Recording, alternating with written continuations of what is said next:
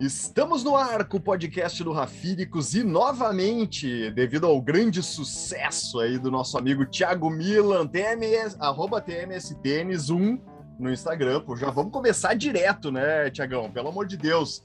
Apostas esportivas no tênis, a gente tem um puta evento, né? Esse é o termo técnico aí no, no, no, Brasil, que é o Rio Open, né, cara? Que seria, na verdade, o maior torneio de tênis da América Latina aí, que vai, vai acontecer agora, né, cara?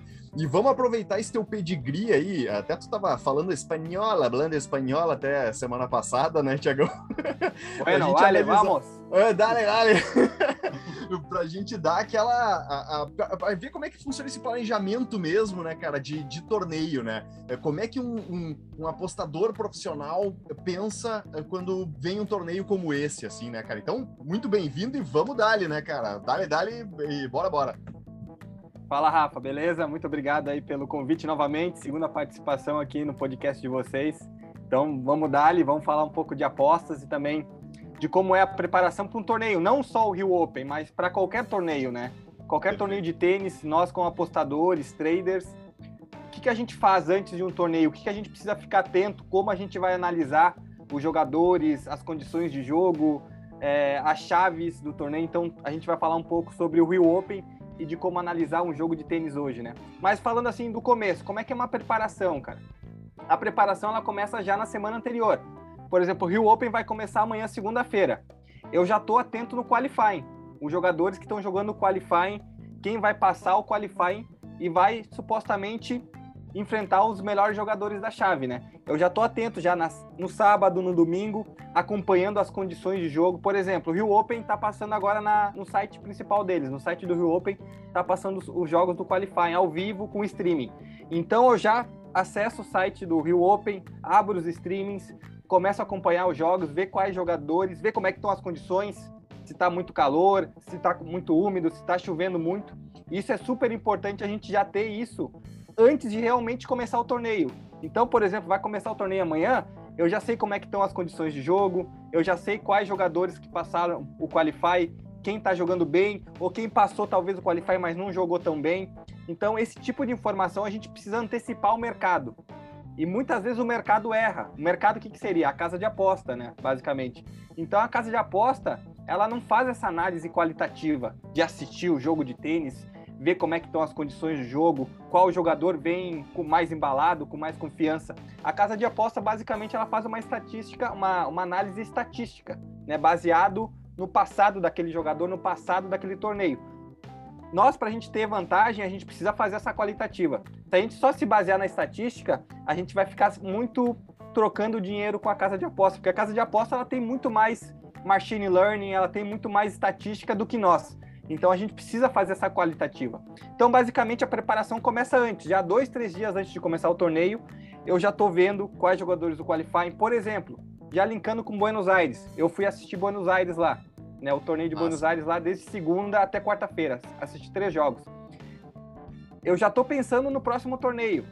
Como é que vai? Ó, o Casper Ruud hoje foi campeão, ganhou do Schwartzman. Ele vai ter que viajar para o Rio de Janeiro, vai mudar um pouquinho as condições. Buenos Aires é um pouco mais lento, a quadra é mais lenta em Buenos Aires do que no Rio. O Rio continua sendo lento também, porém no Rio tem mais umidade. A questão física pesa mais, principalmente porque faz um pouco mais de calor no Rio de Janeiro do que em Buenos Aires. Então a gente tem que ver, talvez o Casper Ruud não vai fazer um torneio até o final aqui no Rio de Janeiro. E ele é um cara que tá vindo vem... de lesão também, né, cara? Tipo, pô, já não, não disputou o Australian Open, né, que é um, um dos maiores torneios no, no início do ano. Então, é, essa questão é importantíssima ali, para te ver como tem nível de detalhamento, né, cara, para isso, né? É, isso que a gente precisa acompanhar. Por exemplo, o Casper agora fez quatro partidas. Fazia muito tempo que ele não fazia quatro partidas seguidas, né? Ele vai chegar no Rio de Janeiro, Vamos ver como é que ele vai se adaptar. Provavelmente ele vai jogar na terça ou na quarta-feira. Ele vai ter um pouquinho de tempo para adaptação. Mas eu já não vejo ele, talvez, sendo campeão do torneio, chegando até o final. Tem jogadores que já estão no Rio melhor preparados. Por exemplo, um Alcaraz, um Pablo Carreño Busta, um Matteo Berettini, jogadores que já estão lá três, quatro dias no Rio, que são do mesmo nível que ele, ou até mais alto nível que ele, que podem ser campeões. Então a gente já meio que descarta, digamos assim. Não que o Casper Ruud não possa ser campeão, a gente vai vendo durante o torneio, mas a gente fica atento para talvez pegar alguma oportunidade contra ele se sair uma odd boa. Se sair uma odd boa para uma zebra, que ó, essa zebra aqui passou o qualifying, o cara tá jogando bem, o Casper Ruud já vem um pouquinho desgastado de Buenos Aires. Então, esse tipo de oportunidade que a gente precisa aproveitar, a gente precisa ficar atento. Então, na semana anterior, começa a preparação. A preparação começa no torneio anterior, nesse caso, Buenos Aires. Então, já estou acompanhando os jogos, já estou vendo como é que estão os jogadores. O, o Peck Schwartzman fez quatro partidas aqui em Buenos Aires, todas elas duríssimas, de duas horas e meia, três horas de partida. Ele não vai chegar 100% fisicamente, 100% preparado para fazer talvez uma final em, no Rio.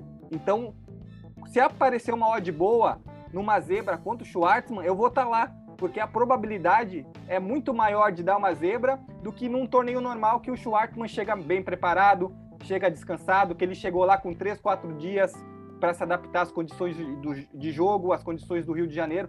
Então, esse tipo de detalhe que o apostador precisa ter, é, analisar, na verdade, né, para poder ficar na frente da casa de aposta. Né? Massa, é, e, e, na verdade o valor, né, tu mandou bem, né, é, o valor ele se dá basicamente nesse gap, né, que a casa de aposta te dá é, do, das cotações ali, basicamente, né, cara, aí que tá o grande, é, tu sempre fala da questões, da, das questões dos cinco aspectos, né, que, que envolvem análise também, que até, também é legal a gente cruzar, Isso. até foi uma, uma questão, eu acho que tu postou no Stories recente também, mas tu sempre tá pautando, né, a questão mental, momento, uh, análise física, né, cara, uh, análise Isso. tática, né? O head-to-head também, enfim, o, o, e as condições direto, de jogo né? também, né? Que é o confronto direto, exato. E as condições de jogo que tu bem citou ali, cara, um, o lado mais úmido, apesar de ser o mesmo piso, né? Tem altitude, Sim. tem umidade, tem um monte de coisa que, que acaba influindo Sim. também, que é detalhezinho que, cara, é, é, é isso que, que, que, dá o valor ou não, muitas vezes, por uma, por uma aposta, né, cara? É, isso que faz a gente apostar em alguns momentos e não apostar. Às vezes a gente também a gente evita apostas por causa de detalhezinhos. E é isso que você falou. Eu, eu me baseio basicamente a minha análise em cinco aspectos. E eu coloco pesos para eles. Tem, tem aspectos que são um pouco mais importantes do que outros. O principal aspecto para a gente analisar é a análise mental. É a questão mental do jogador. Porque, por exemplo, no nível, no nível ATP, WTA ainda oscila um pouco mais, mas ATP, né, falando mais do masculino agora, o aspecto mental ele é muito importante. Porque todos os jogadores são bons jogadores. Todo, todos batem bem na bola. Todos sabem bater de direita, todos sabem bater de esquerda, todos sabem volear, sacar no nível ali, por exemplo, 50, 60 do mundo. Todos são bons jogadores. O que vai fazer a diferença é o mental. O que, que seria? O que, que é o mental, Thiago? Para eu dar um exemplo. Cara, os pontos importantes. Chegou numa hora que tem que salvar um set point.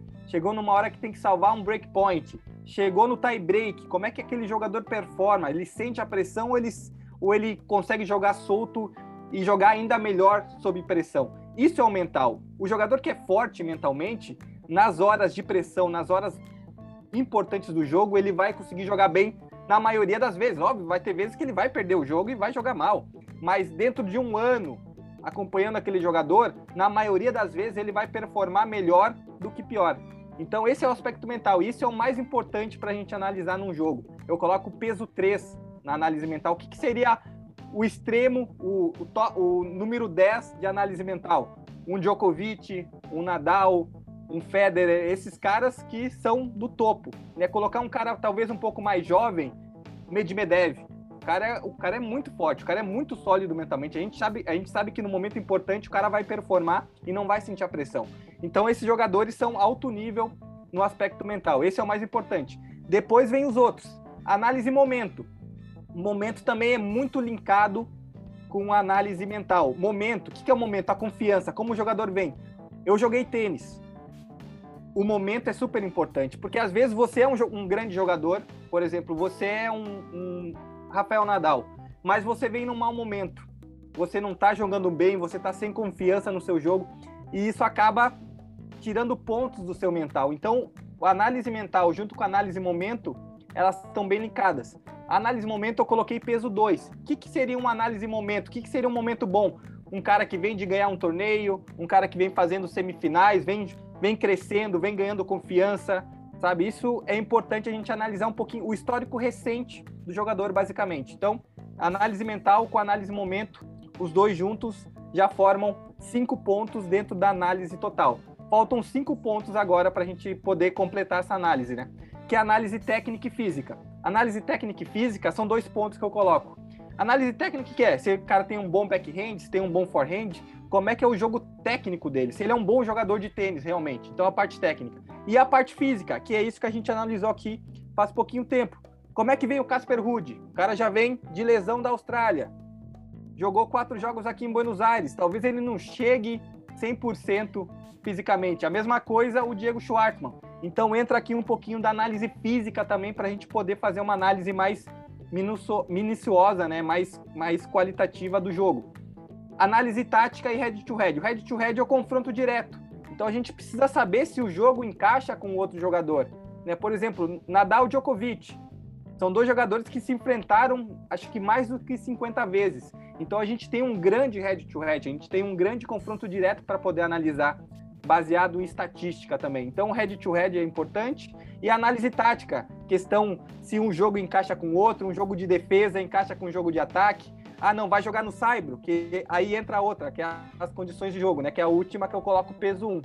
Então, vai jogar no Saibro com um jogador que é defensivo, normalmente o cara que é defensivo vai ter um pouquinho mais de vantagem no Saibro do que um jogador agressivo. Então a gente tem que analisar esses matchups, essas, esses confrontos de análise tática, baseado também junto com as condições de jogo, se é no Saibro, se é numa quadra rápida coberta. Por exemplo, Dallas, que a gente jogou agora.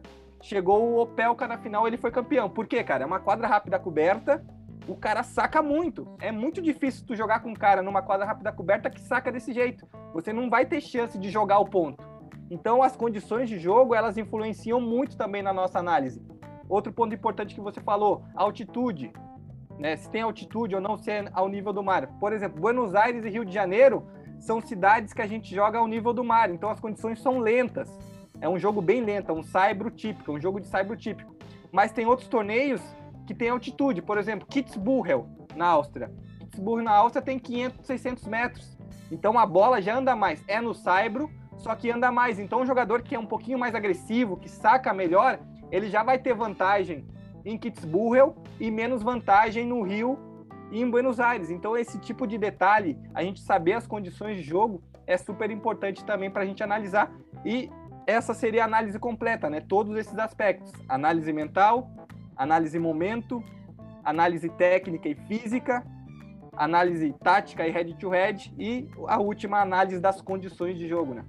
Passa o teu, a tua questão pro peso do, do mental, né, cara? Porque a gente entrevistou aqui o Guilherme Kleser, né, cara? Que, enfim, foi 150 do mundo, né?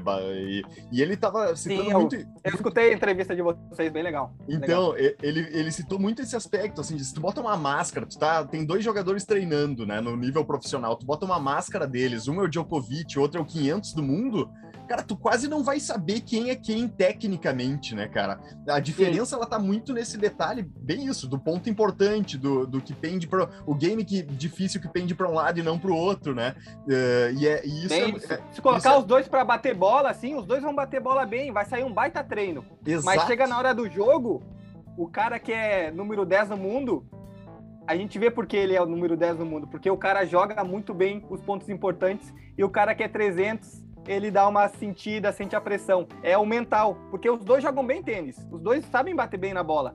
Mas na hora do vamos ver, o cara que é 10 do mundo, 5 do mundo, o cara tem vantagem porque ele não sente a pressão, o braço não fica preso, ele não perde os movimentos, ele não perde a técnica dele por ficar nervoso. Enquanto o outro que é 300 do mundo, ele já fica um pouco mais preso, o bracinho mais curto e não consegue performar da maneira que ele deveria performar, né? Não, isso é espetacular, né, cara? E é, é, muita gente dá o valor à técnica, né? Nossa, o Djokovic é o melhor porque ele é, claro, obviamente ele é tecnicamente Sim. excelente, mas, mas não é isso que difere, né, especificamente, né, cara?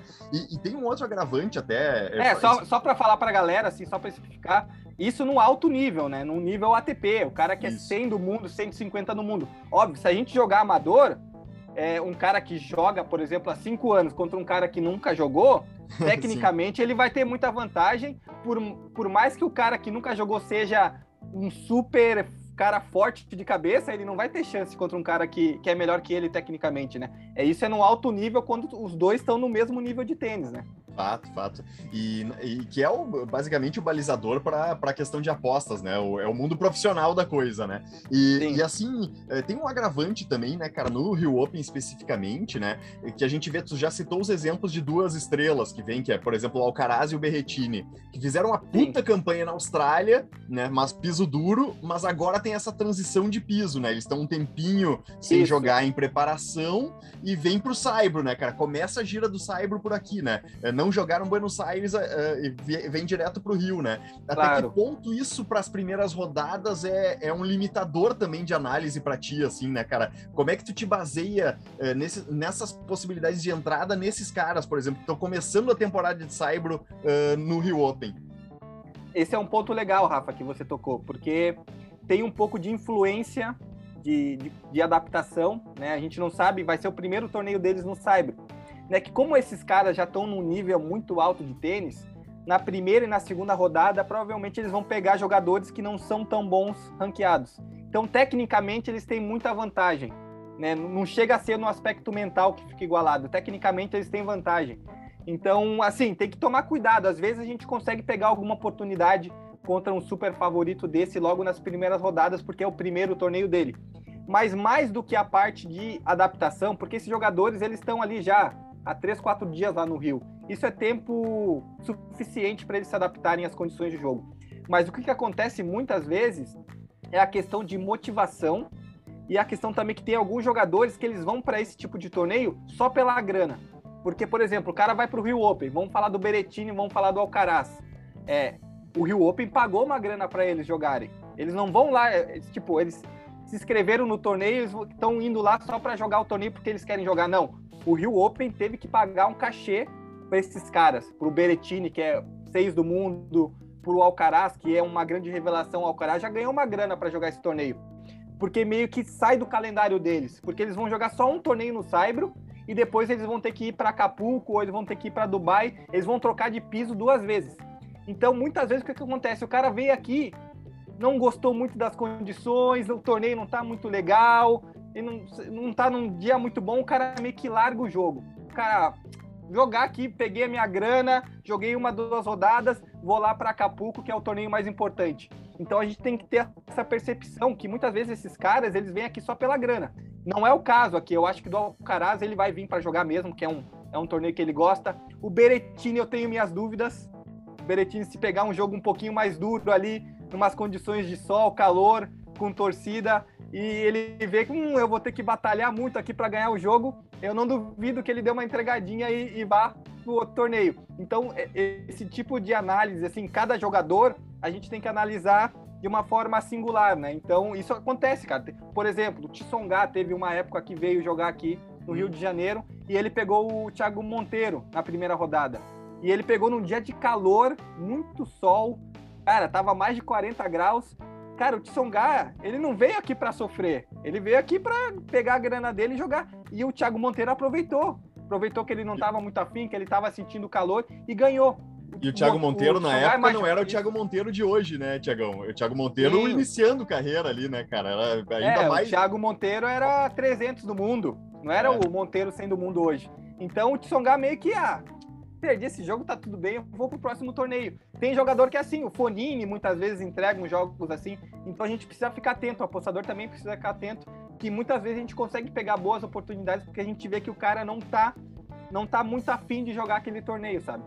É engraçado isso, porque é, os torneios logo é, depois do Australian Open, que é o maior torneio, digamos assim, né, os jogadores que jogaram o Australian Open, dá muito essa sensação, né, cara, de, de tu enxergar o jogo assim e cara, não é o 100% ali, né, cara? Tipo assim, o cara já ganhou o prize money antes, já fez antes o que Sim. tinha que fazer, puta, chegou ali meia bomba, assim, né, cara? Não é aquele envolvimento mesmo, né, cara? E faz é, sentido, é, né? É que é difícil, é difícil. Isso não é, é. que o jogador ele faz a é. propósito. É. meio que inconsciente, porque o cara jogou um Grand Slam, cara, que é o que é o maior objetivo do calendário dele, então ele se prepara para aquilo ele se prepara fisicamente para chegar no topo da parte física, no topo da parte técnica, e vai ter momentos no ano que ele vai ter altos e baixos. Né? Vai ter momentos que ele vai estar tá mais com alto nível, que é normalmente eles colocam os picos de treinamento para chegarem bem nos torneios mais importantes, no Masters 1000, no Grand Slam, e vai ter momentos na temporada que eles vão estar um pouquinho mais abaixo fisicamente ou que não se prepararam tão bem, que vão ser nesses torneios menores. Então dá para aproveitar situações de valor, né, para a gente apostar contra esses, esses favoritos nesses torneios menores. Show, show de bola. E até aproveitando agora daí já a deixa do Rio Open, aí beleza. Partimos tendo isso em mente, né, cara? Esses aspectos Sim. aí basicamente em mente, a gente vai para a chave, né? Vamos, vamos para a prática. Uh, qualifying já rolou, já saiu a chave, enfim. Uh, primeiro assim, perspectiva tua pessoal, digamos assim, né? Quais os jogadores que tu vai ficar de olho, que eu acho que tem muito isso também na questão de aposta, né? Quando tu, quando tu vai investir, pô, tu tem alguns caras que tu conhece mais, que tu leva mais fé, que o cara é, tá ali no torneio para dar o 100% dele, enfim, né? É que o jogo encaixa no Rio, né? Conforme as análises anteriores. Sim. E também as, as, possibilidades ali da própria chave, né, cara? Que, que às vezes é, é, são confrontos, claro, é tudo sorteio, basicamente, né? Então, que, que podem abrir mesmo mesmo para algum, algum jogo ou outro nesse, nesse cenário aí, né, cara? Então vamos, vamos para a prática. Agora, pa, passando, passando a régua pós, pós teoria, né? Bora lá. Então, falando um pouco aqui, a, vou falar um pouco dos quartos, né? A chave, do, a chave de cima ali. Tá o Berettini de cabeça 1 e nessa mesma chave tá o Alcaraz. Então eles podem se enfrentar numa possível quarta de final. Eu gosto mais do Alcaraz aqui, cara. Se, se enfrentar Berettini contra Alcaraz numas quartas, eu vejo o Alcaraz um pouquinho mais comprometido, é um torneio mais importante, é um torneio ATP 500 que para ele, esses 500 pontos vão fazer mais diferença do que para o Berettini. É, tá? E as condições são boas de jogo para ele. Um pouco mais uhum. lento, eles jogaram agora na Austrália, né? O Berettini ganhou no quinto set, foi um jogão, mas aqui as condições já são mais favoráveis para o Alcaraz. Então, se chegarem os dois nas quartas, eu gosto um pouquinho mais do Alcaraz. Se ele sair como não favorito, se ele sair como favorito, já não sei se tem tanto valor, porque aí tá justo. Mas se ele sair como não favorito contra o Berettini, vejo o valor em apostar no Alcaraz, porque eu acho que ele vai, ele tá melhor preparado e mais comprometido, né, para esse torneio do Rio Open. Descendo um pouquinho mais a chave, tem o Pablo Carrinho Busta. Eu gosto do Carrinho Busta, cara. Mas assim, tem torneios que ele joga bem, tem torneios que ele vai um pouco mal. É o primeiro torneio no Saibro dele, então eu tenho bastante dúvida aqui. Ele pode jogar com Bagnes ou Fonini numa segunda roda. O Fonini, cara, se tá jogando bem, pode complicar o carrinho. Tá? O Fonini já vem de Buenos Aires, só que ele, hoje ele jogou duplas, outro, outro fator interessante. Vê também se o jogador ele vem jogando duplas. O Fonini jogou duplas em Buenos Aires hoje, ele chegou na final. Então ele vai ter pouco tempo de adaptação para jogar com o Bagnes na primeira rodada. Então o Bagnes aqui, já mais adaptado lá no Rio, já está mais descansado, pode complicar o Fonini nessa primeira rodada. E o, muito provavelmente o Bagnes aqui vai sair como não favorito. Né? Eu não, eu não cheguei a dar uma olhada nas odds, tá? Então, aqui, por exemplo, esse tipo de matchup que um jogador tá viajando de uma cidade, de Buenos Aires, vai para o Rio de Janeiro, vai mudar um pouco as condições, ele não vai ter tempo de descanso. Desculpa, não vai ter tempo de descanso, cara, tem valor você pegar um Bagnes, um Bagnes aqui, por mais que o Fonini seja mais jogador do que o Bagnes, tá? Então tem é, valor aqui no Bagnes. Cotação aqui tá 2.2 pro, pro Bagnes e 1.66 pro Fonini, em média, né? Cotação média aqui, só para te atualizar na. então, realmente, boa, boa. né, cara? Realmente. Tem... Tá saindo como não, não favorito, já tem valor aqui. O Bagnes pode complicar o Fonini, cara. Não vai ser Fato. jogo fácil pro italiano, tá? Fato. Aqui, cara, a princípio tem o Garim, só que o Garim não vem jogando muito bem. Ele vai jogar com Coreia numa primeira rodada aqui. É uma primeira rodada dura. Deixa eu dar uma olhada nas odds aqui só para ter uma noção, tá bem precificado, né? O, o, o, Garim tem que sair como favorito mesmo, ele é mais jogador, é. mas não confio no Garim, cara. O Garim, desde o ano passado, não vem jogando bem tênis. Então, a princípio, aqui, se o carrinho Busta vem bem, ele deve fazer semifinal aqui, ou com Berettini ou com Alcaraz, tá? Então, essa aqui é a chave de cima, né? Indo para a chave de baixo, cara. Tem o Schwartzman, que é a cabeça 3, que saiu adiantado, então ele provavelmente ele vai jogar na quarta. Ele vai, ele vai ter uma primeira rodada ali que é talvez com o Pedro Martinez, que é uma rodada boa para ele vencer.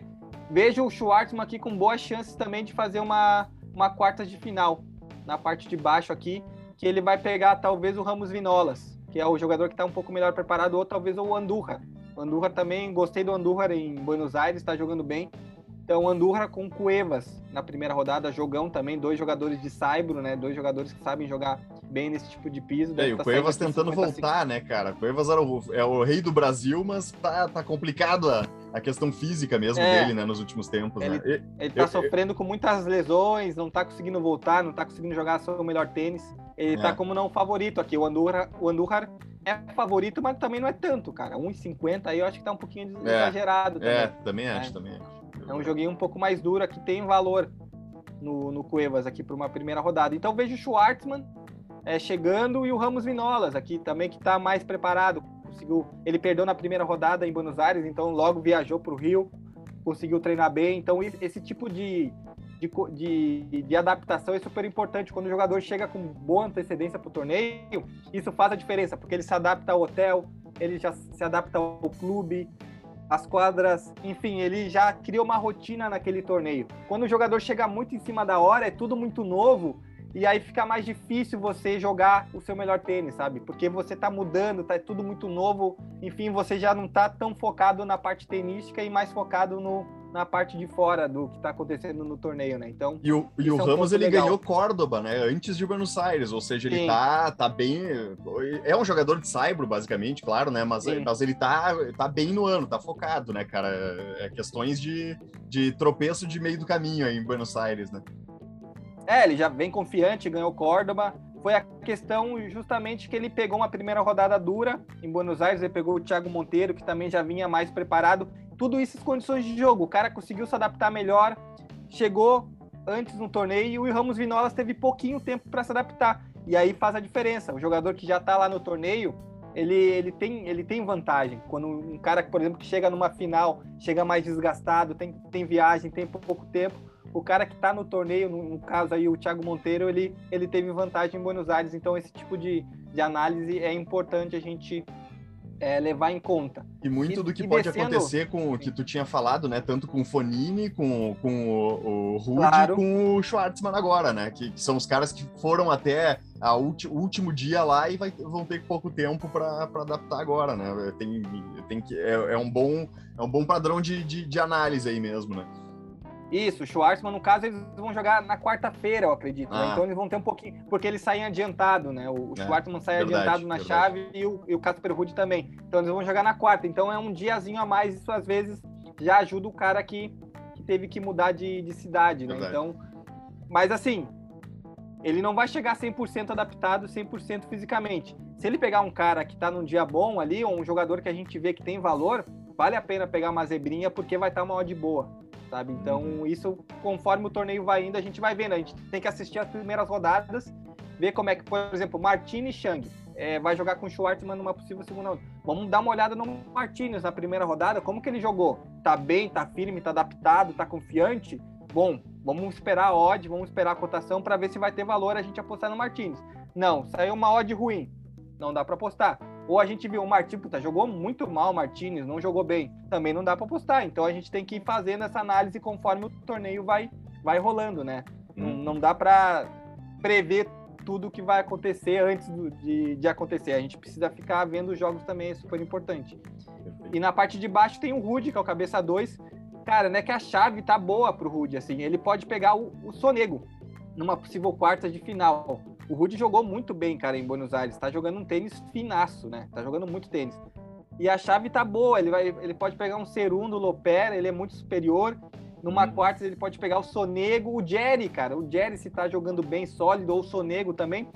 Um, um Jerry ou um Sonego já numas quartas de final e sair uma odd boa para qualquer um desses dois, pode ser interessante, porque ele pode sentir um pouco do desgaste o Rude, e são jogadores que são bons cyberistas.